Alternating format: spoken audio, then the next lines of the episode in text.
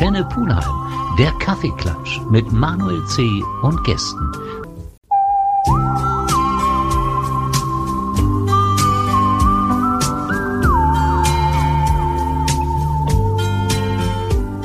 Antenne Pulheim, der Kaffeeklatsch mit Manuel C.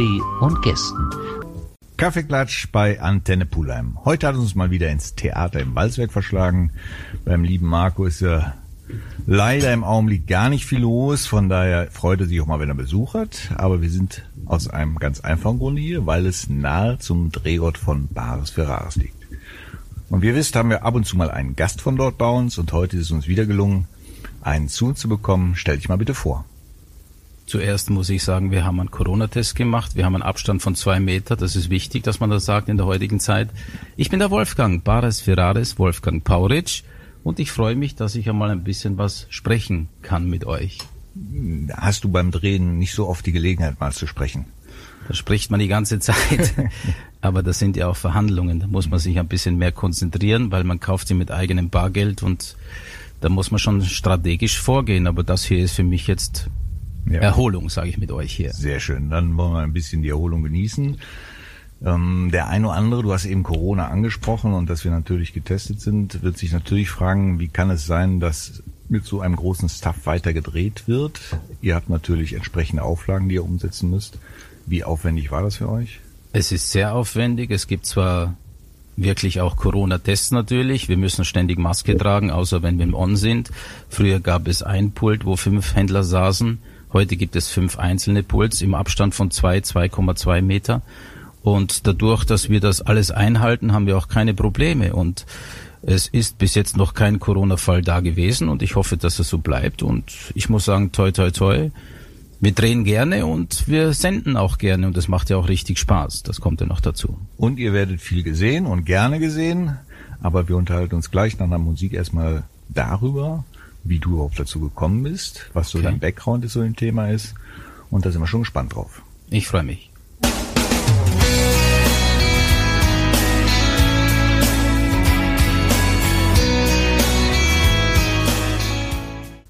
Wolfgang, du bist aktuell oder schon seit geraumer Zeit Händler bei Bares Ferraris. Du hast aber natürlich eine Vorgeschichte. Erzähl mal, wie es dazu kommen konnte und warum du eigentlich auch dafür prädestiniert bist. Also ich handle jetzt seit 30 Jahren mit Antiquitäten, habe mit meiner Geschäftspartnerin ein Geschäft in Oberstaufen im Allgäu und Auktionator bin ich auch schon seit 1993. Und eines Tages rief jemand an von einer Produktionsfirma und hat mich da so gefragt, ob ich mir das vorstellen könnte. Und dann haben wir ein Telefongespräch geführt und da wurde eine engere Wahl getroffen und von 30 Interessenten war ich einer von fünf, der anscheinend gepasst hat für die Komposition von denen.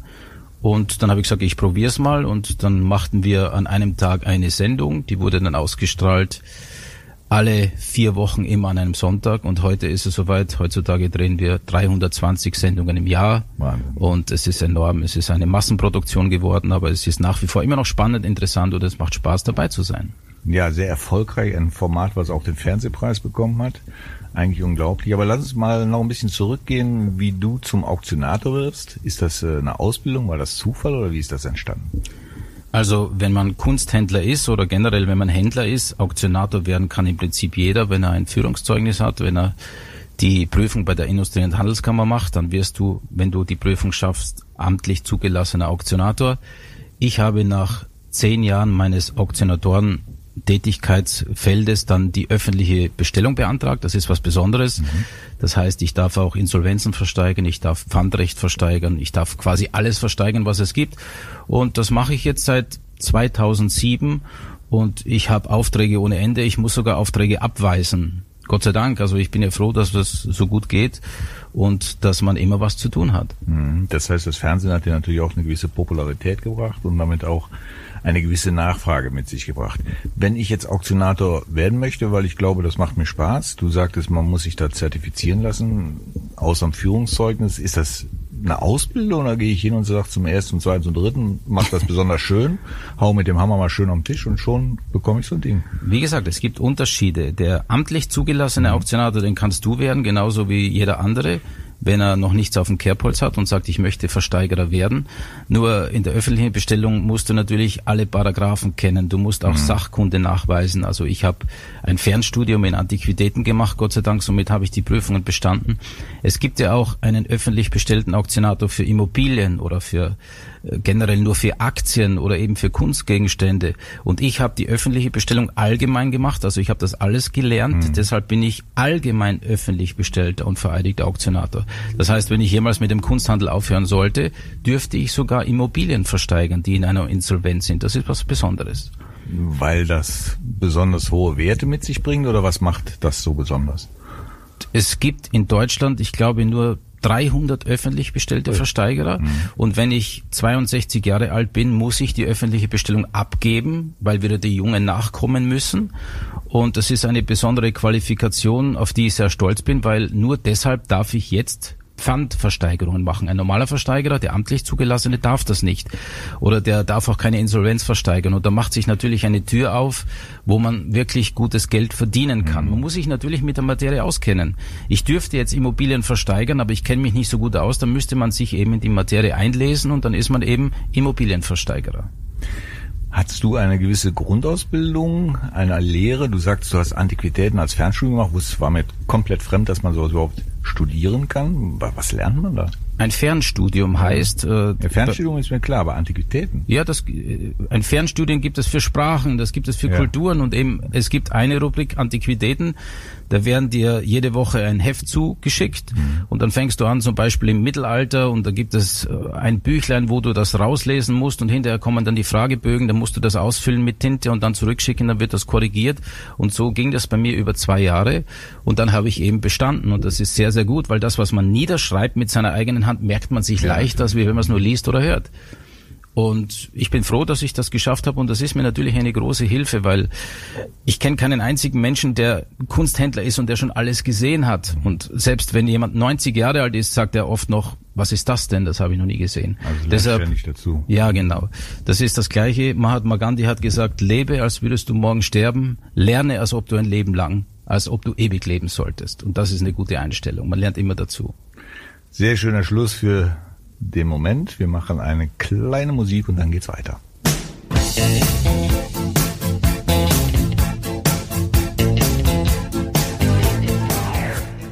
Wolfgang, wann hast du festgestellt, dass dich solche Dinge, Antike und die Themen von Kunst etc. begeistern, dass du das zu deinem Lebensinhalt machen möchtest?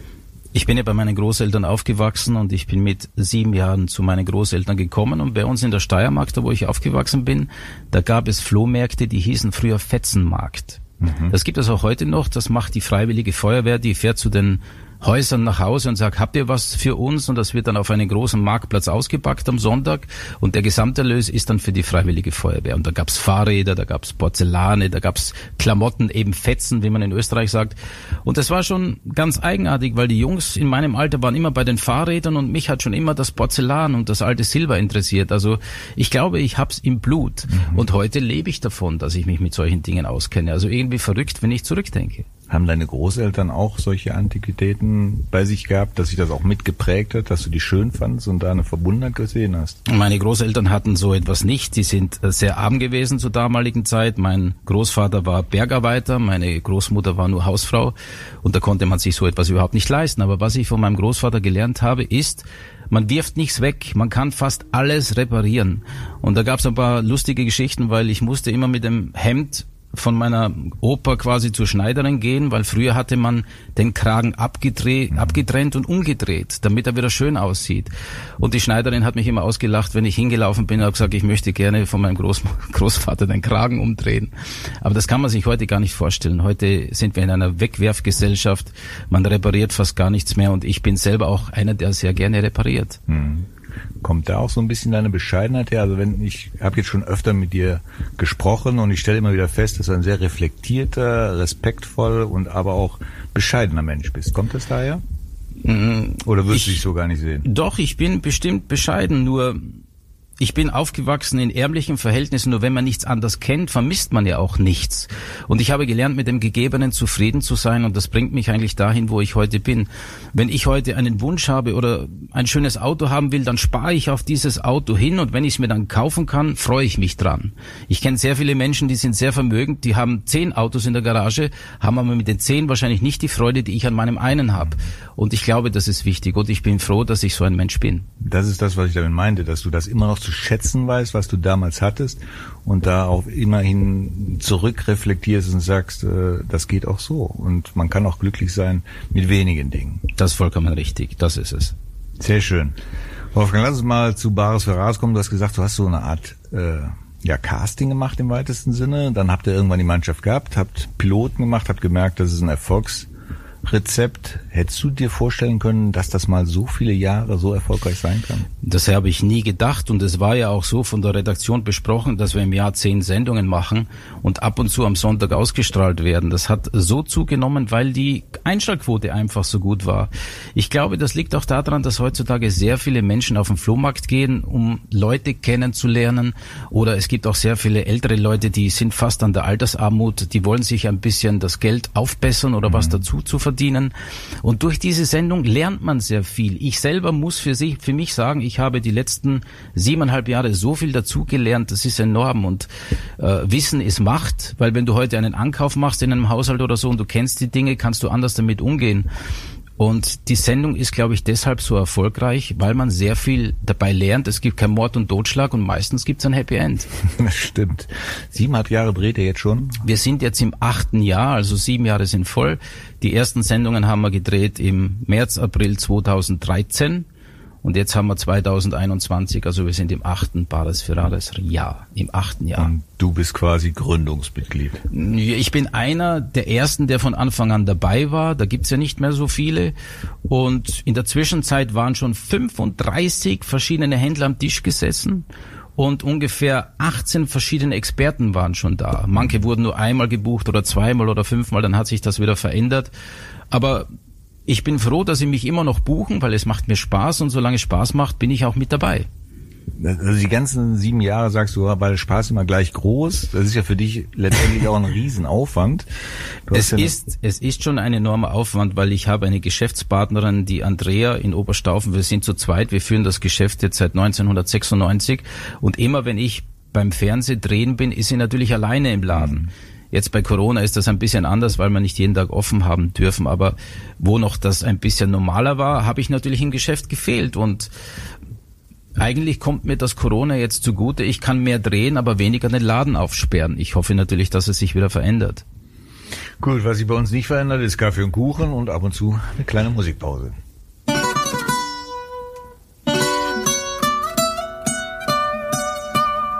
Ei. Ja, sieben Jahre haben wir gerade eben schon erwähnt. Bist du dabei? Spaß war bei dir immer gleich groß. Eine große Anzahl an Händlern hat gewechselt. Das heißt, ihr werdet mehr oder weniger in Wettbewerb gestellt und der große Produktionsleiter bestimmt dann, wen er für die Sendung haben will. Ja, so sieht es aus. Und es ist ja so, man lernt die Händler natürlich auch kennen. Äh, manche mag man sehr gern, manche mag man nur gern, aber jeder hat seine eigene Geschäftsphilosophie, jeder hat seine eigenen Sprüche, seine eigene Warengruppe, die er am liebsten kauft.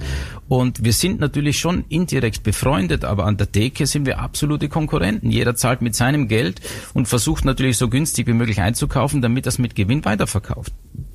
Die Sendung gibt dir ja schon eine gewisse Verkaufsplattform, denke ich mir. Das heißt, wenn du etwas erwirbst, dann wird der eine oder andere sich denken, jetzt rufe ich den Wolfgang mal an, ob er das wieder abgibt. Ist das so? Dass das ist ab, das ist ab, so abfließt? Es ist absolut so, dass die Stücke, die ich im Fernsehen kaufe, auch fast alle wieder verkaufen kann, weil es Interessenten gibt. Das einzige Problem ist, es ist zeitverzögert.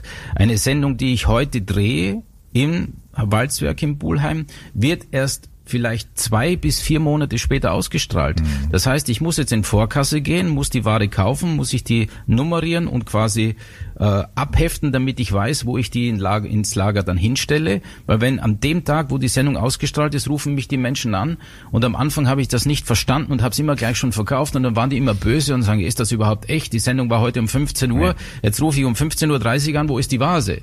Und um dem vorzubeugen, mache ich es jetzt so, ich kaufe es, tu es ins Lager und warte den Tag ab, wo es ausgestrahlt wird. Das ist raffiniert. Gibt's jetzt zwischen euch auch so ein Konkurrenzdenken oder kann man schon sagen, dass ihr da als Team zusammenarbeitet, ohne darauf zu achten, naja, wenn ich jetzt einen Spruch mehr mache oder einen Deal mehr mache, sind meine Chancen auch größer, wieder gebucht zu werden? Nein, ich glaube, dass das damit nichts zu tun hat, weil ich bin mehr auf Juwelen, auf Silber, der eine ist mehr auf Möbel, der andere ist mehr auf Schmuck generell. Es gibt ja so viele Sparten, was Kunst und Antiquitäten angeht und man hat schon ein Gefühl dafür, man weiß schon, wenn etwas Kurioses kommt, dass der Waldi da drauf spitzt. Ich bin jetzt aber der kein... zahlt hier nur 80 Euro. Ja, der zahlt schon ein bisschen mehr. Nein, aber das ist, äh, wir kennen uns untereinander, aber es gibt keine Regel, also keiner ist dem anderen böse, wenn er überboten wird, aber jeder muss auf eigene Kasse und auf eigene Erfahrung einkaufen. Und im Einkauf liegt der Gewinn. Das ist richtig. Der Waldi hat mal erzählt, dass wenn denn mal ein neuer Händler am Tisch ist, dass man dem durchaus auch mal zeigen muss, wo der Hammer hängt, indem man ihn dann zweifelhaft vielleicht auch überbietet. Bist du damit auch unterwegs oder? ja, jeder hat so seine eigenen Methoden. Der Walter, der mag im Fernsehen manchmal ein bisschen grob rüberkommen, aber er ist ein ganz ein feiner Kerl. Er Ein- hat das Herz am richtigen Fleck. Mensch, ja. ja, und ich habe ja, ich kannte ja die Eifel insofern nicht. Ich habe ihn schon ab und zu besucht bei sich in Kalkrekel, aber die Leute dort sind alle so. Die haben alle diese Sprüche drauf und diesen Slang. Ich verstehe ja manchmal nicht, was er sagt. aber mittlerweile verstehe ich ihn schon besser und der Waldi, der, die Hierarchie ist für ihn ganz wichtig. Er ist einer, er war am Anfang da und wenn ein neuer kommt, dann hat er sich unterzuordnen, sonst gibt's da eine auf die Mütze und so indirekt macht der Walter das auch, das stimmt schon. Aber davon möchtest du dich distanzieren. Ja, der eine macht es auf diese Art und der andere auf die andere. Ich kann schon auch Leute ärgern, wenn mich jemand ärgert, weil äh, dann zahle ich halt extrem mehr, damit der andere nicht kriegt. Aber das sollte man eigentlich nicht. Man sollte denken, ich bin Kaufmann. Ja. Für mich ist das Ding so viel wert, so weit gehe ich und dann sollte es einfach Schluss sein. Aber im Eifer des Gefechts vergisst man das oft. Das ist wie beim Pokerspielen. Man, man weiß nicht, was man als nächstes tut, aber im Endeffekt wundert man sich hinterher, was man getan hat. Aber das ist das Schöne. Die Sendung ist absolut echt. Sie ist nicht gespielt. Wir Händler wissen definitiv nicht, welche Ware kommt, wer der Verkäufer ist und somit sind wir in Sekunden gezwungen, unser eigenes Bild zu machen und das macht die Sendung aus. Das heißt, du spielst auch schon mal ganz gerne? Ich bin ein leidenschaftlicher Spieler. Zum Glück spiele ich mit dem Geld, das ich über habe. Ich gehe auch schon gerne mal ins Casino. Und ich liebe das Kitzeln. Und ich glaube, dass jeder Händler im Grund ein kleiner Zocker sein muss, weil ich kaufe etwas, was ich nicht kenne und bin gespannt, ob ich es hinterher dann vielleicht teurer verkaufen kann oder nicht. Also im Prinzip ist es eine Zockerei. Wenn du jetzt so eine Produktionswoche hast mit, ich weiß nicht, 20 Sendungen, die ihr aufnimmt möglicherweise, kalkulierst du da schon immer einen gewissen Betrag ein und bist dann vielleicht auch enttäuscht, wenn du jetzt mal gar nichts bekommen hast oder Also das wir, Geschäft? wir drehen derzeit, wenn wir fünf Tage drehen, am Tag zwei Sendungen, also sechs Verkäufer am Vormittag und sechs am Nachmittag. Das heißt, fünf Tage sind zehn Sendungen. Und äh, manchmal ist es mir schon passiert, dass ich am zweiten Tag überhaupt kein Geld mehr hatte und zur Bank fahren musste. Und manchmal ist es mir passiert, dass ich am fünften Tag immer noch fast nichts ausgegeben habe. Da wir nicht wissen, was kommt, weiß ich auch nicht, wie viel Geld ich ausgebe. Bei uns kommt immer Kaffee und Kuchen und Musik.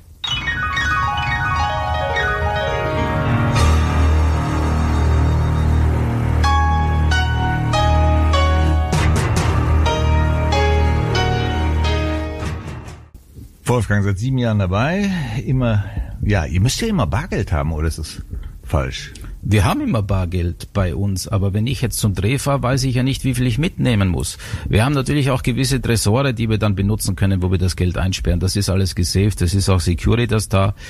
Darauf achtet wirklich die Produktionsfirma sehr und da bin ich auch froh drüber.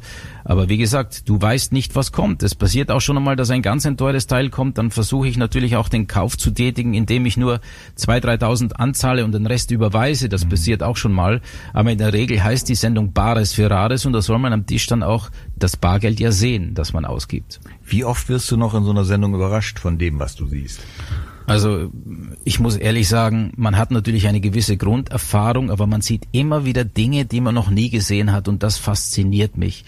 Wir hatten jetzt vor kurzem wieder einen einen silbernen Stab, wo man nach vorne schieben konnte und vorne kamen dann fünf Stäbe raus, wo ich mir dachte, was ist das denn? Und dann sagte ich, pff, vielleicht ist das, um, um etwas umzurühren. Und tatsächlich war es dann ein Champagnerquill. Das hatten früher die Damen in den 20er Jahren so wie an ein Armkettchen dran. Ja. Und damit die die Kohlensäure aus dem Champagner rauskriegen, haben die das nach vorne geschoben wie ein Quill, haben das so gedreht mit den zwei Fingern hey, und die Kohlensäure war weg, damit sie mehr trinken konnten und keinen Schluck aufkriegten. Und die Damen wollten keinen Schluck auf. Ja, aber das gehört und, doch zum Champagner dazu. Ja, aber aus den 20er Jahren eine Antiquität okay. in echtem mhm. Silber.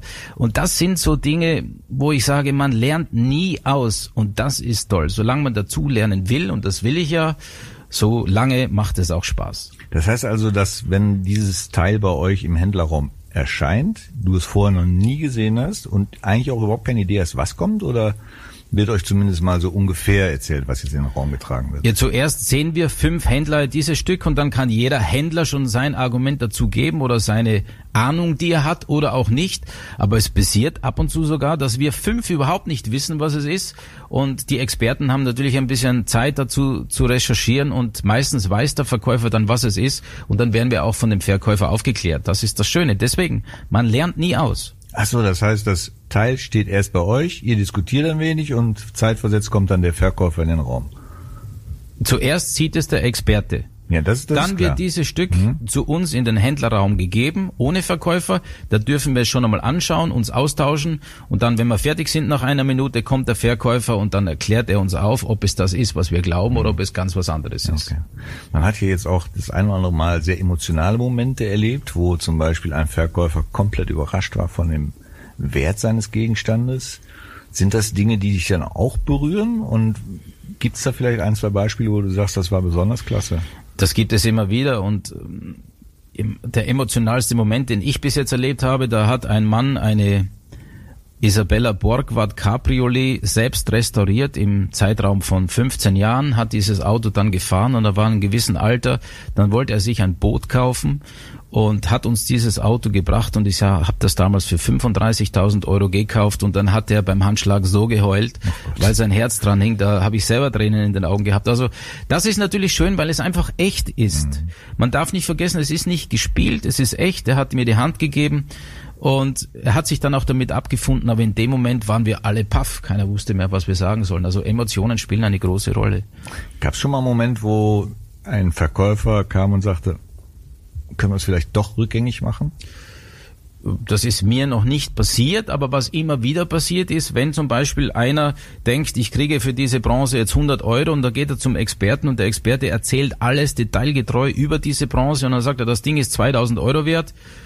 In dem Moment vom Expertenraum zum Händlerraum geht dann wahrscheinlich in dessen Köpfen vor, das ist sowas Tolles, das sollte ich eigentlich nicht verkaufen, weil das Geld gebe ich aus und das Ding ist dann weg und das ist uns schon ab und zu passiert, dass dann der Verkäufer sagt, Leute nicht böse sein, ihr könnt bieten, was ihr wollen, ich kann es nicht mehr verkaufen, ich hänge emotional dran und dann haben die auch das Teil wieder mitgenommen. Das finde ich aber auch gut, weil Emotionen kann man mit Geld nicht bezahlen. Nein. Das ist so. Mhm. Das ist meines Erachtens auch das Wichtigste in so einem, in so einem solchen Projekt Du bist jetzt in erster Linie auch für Schmuck, ne?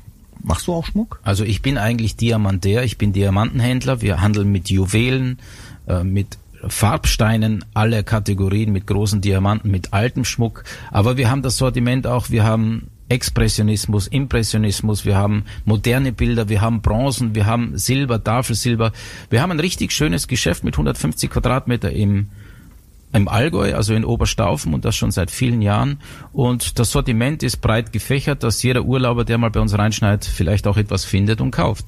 Wie muss ich mir dann dein Zuhause vorstellen von der Einrichtung her? Also meine Ehefrau hat das ganze Sagen zu Hause. Wir haben weiße Wände und da hängen ein paar Bilder, die ihr gefallen, weil wenn ich den ganzen Tag eh die Antiquitäten sehe, da bin ich froh, wenn ich zu Hause mal abschalten kann. Also du kannst doch komplett anders. Selbstverständlich.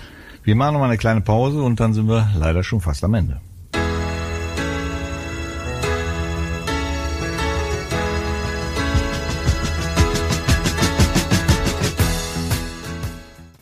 Wolfgang, wir haben eben darüber gesprochen, dass es durchaus auch Verkäufer gibt, die auf einmal eine extreme emotionale Bindung zu ihrem Objekt bekommen, weil sie halt auf einmal wissen, worum es sich handelt und da dann einen persönlichen Wert drin sehen.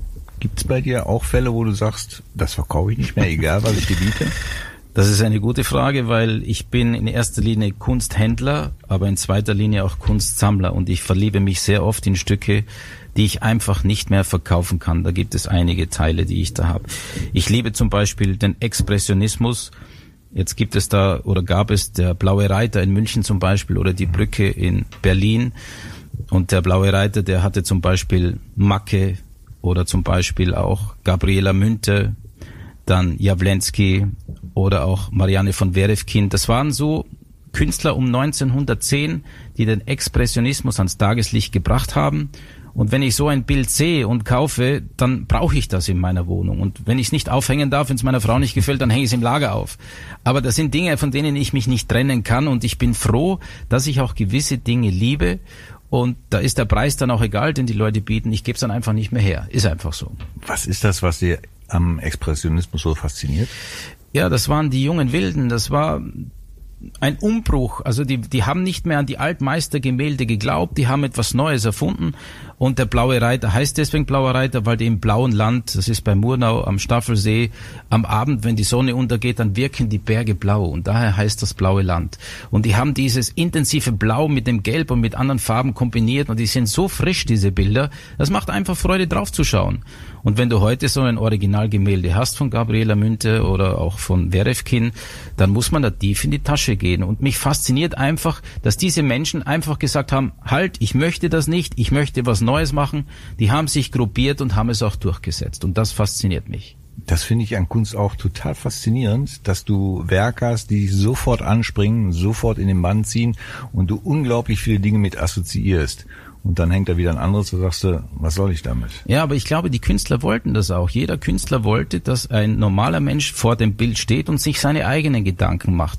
Wenn ich mir vorstelle, Günter Uecker, der wird jetzt 90 oder 91 Jahre alt, der hat immer schon Nägel in die Wand gehauen und hat Bilder gemacht mit Nägeln. Am Anfang wurde er belächelt. Heute kostet ein echter Uecker richtig 10, 20, 30, 40.000 Euro. Das ist einfach so, weil er sich das in den Kopf gesetzt hat und er ist jetzt der Nagelkünstler Deutschlands. Oder der bestbezahlte Künstler auf unserer Erde derzeit ist Gerhard Richter, auch ein Deutscher. Der macht eine Fotografie, lässt seine Ölfarben drüber laufen und das ist für ihn Kunst. Es gibt Bilder von, es gibt Bilder von Gerhard Richter, die kosten über eine Million. Das muss man sich mal vorstellen. Aber es ist dann auch ein echter Gerhard Richter. Und das ist Kunst. Kunst mhm. kann man nicht definieren. Das, was es selten gibt, für das zahlen die die Menschen Geld und somit werden die Preise steigen. Wie hast du die Aktion von Banks erlebt, als er das Bild geschreddert hat? Du meinst Banksy, mhm. ja. Ich glaube, dass das inszeniert war. Ich glaube, dass der auch schon so gute Preise erzielt hat, aber es hat es noch nie gegeben, dass während des Auktionszuschlages, währenddessen der Hammer fiel, ein Schredder eingebaut war in einem Bild und dass es bis zur Hälfte geschreddert wurde. Dieses Bild hat nach diesem Zuschlag am nächsten Tag schon den dreifachen Wert gehabt des Verkaufspreises. Aber das ist Kunst. Das ist etwas, über das Milliarden von Menschen sprechen und das will ein Künstler. Der will auf sich aufmerksam machen und das ist dem Banksy eben gelungen. Ja, dass es gewollt war, ist glaube ich allen klar. Nur in dem Moment ich glaube, der eine oder andere hat eine Schockstarre bekommen, oder? Also wenn ich der Auktionator gewesen wäre, ich hätte nicht gewusst, wie ich reagieren soll. Ja. Aber der hat das eh noch ganz ziemlich cool gemacht, der Auktionator, der damals tätig war. Und der, der was heute dieses Bild zu Hause hängen hat, der hat ein Unikat. Das mhm. gibt es nur einmal. Das wird es kein zweites Mal geben. Würdest du sagen, dass Kunst auch eine Wertanlage ist, mit dem sich, sage ich mal, ein Durchschnittsbürger beschäftigen kann? Oder gehört da doch sehr, sehr viel Wissen zu über Künstler und ja, das Schöne ist, man kann ja alles lesen. Heutzutage gibt es ja Wikipedia. Früher, wo ich begonnen habe, gab es nur Kunstbücher. Da war das etwas schwieriger. Heute, wenn mir ein Name einfällt und ich weiß nicht, wo ich den hin tun soll, gebe ich in eine Wikipedia ein und weiß seine ganze Lebensgeschichte. Also wenn einer sich dafür interessiert, rate ich jedem, sich mit Kunst zu befassen und selbst wenn es nicht jetzt der große Gewinn ist, es ist werterhaltend. In der heutigen Zeit hast du Bargeld auf dem Konto und kriegst keine Zinsen mehr. Hättest du vor zehn Jahren Gold gekauft, hättest du schon einen Gewinn gemacht, aber du machst nichts kaputt. Die Leute heutzutage wollen ja nicht unbedingt Gewinn machen, die wollen ihren Lebensstandard erhalten. Mhm. Und wenn du dich mit Gold, Silber, Platin oder auch Luxusuhren oder Kunst beschäftigst, ist das ein guter Weg. Das würde ich nur empfehlen. Dann machen wir das so. Wolfgang, wir sind leider schon am Ende angekommen. Ich möchte dir erstmal danken, dass du dir Zeit genommen hast, uns hier kurz zu besuchen. Ich wünsche noch viel Freude mit eurem Format und dass deine Auktionen immer ein Erfolg sind. Ich bedanke mich, dass ich hier sein durfte. Vielleicht komme ich mal wieder. Man weiß ja nicht. Sehr gerne.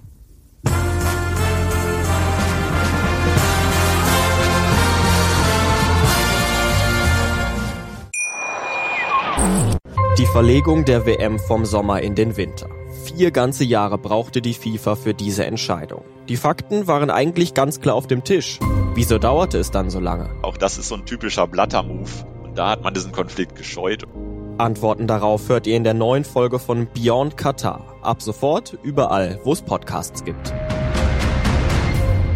Beyond Qatar. Die Geschichte hinter der Skandal-WM. Überall dort, wo es Podcasts gibt. Eine Produktion der Podcastbude. 100 Fußballlegenden. Sie sind die berühmtesten, die erfolgreichsten, die besten der Fußballgeschichte. Beckenbauer, Platini, die größten Stars aller Zeiten. Malte Asmus und Moritz Knorr erzählen von überragenden Siegen, von bitteren Niederlagen und davon, wie sie wurden, was sie heute sind. 100 Fußballlegenden. Mein Sportpodcast.de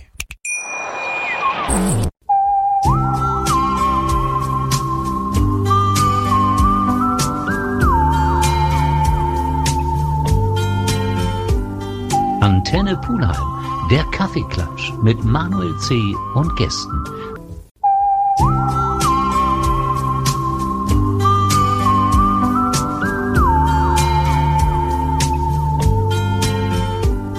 Antenne Pulheim, der Kaffeeklatsch mit Manuel C. und Gästen.